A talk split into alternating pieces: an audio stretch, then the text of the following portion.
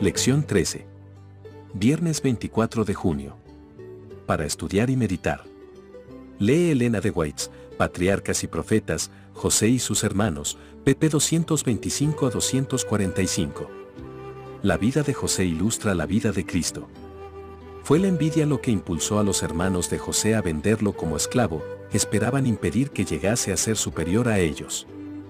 Y, cuando fue llevado a Egipto, se vanagloriaron de que ya no serían molestados con sus sueños y de que habían eliminado toda posibilidad de que esto se cumpliera. Pero su proceder fue contrarrestado por Dios al ocasionar el mismo acontecimiento que trataron de impedir. De la misma manera, los sacerdotes y los dirigentes judíos estaban celosos de Cristo y temieron que desviara de ellos la atención del pueblo. Le dieron muerte para impedir que llegase a ser rey, pero así provocaron ese mismo resultado.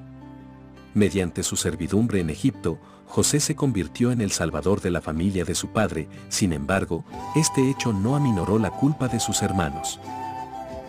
Asimismo, la crucifixión de Cristo por sus enemigos lo hizo redentor de la humanidad, salvador de la raza perdida y soberano de todo el mundo, pero el crimen de sus asesinos fue tan execrable como si la mano providencial de Dios no hubiese controlado los acontecimientos para su propia gloria y para bien de los hombres.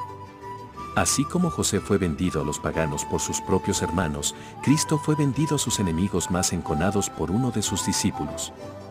José fue acusado falsamente y arrojado en una prisión por causa de su virtud. Asimismo, Cristo fue menospreciado y rechazado porque su vida justa y abnegada reprendía el pecado, y aunque no fue culpable de mal alguno, fue condenado por el testimonio de testigos falsos.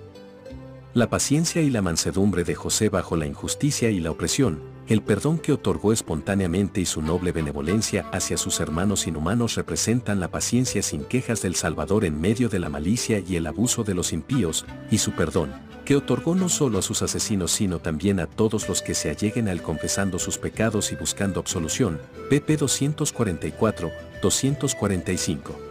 Preguntas para dialogar. 1. Una vez que Jacob murió, los hermanos de José temieron que ahora él se vengaría, que nos enseña esto sobre la culpa que aún albergaban, que nos enseña la reacción de José sobre el perdón de los culpables.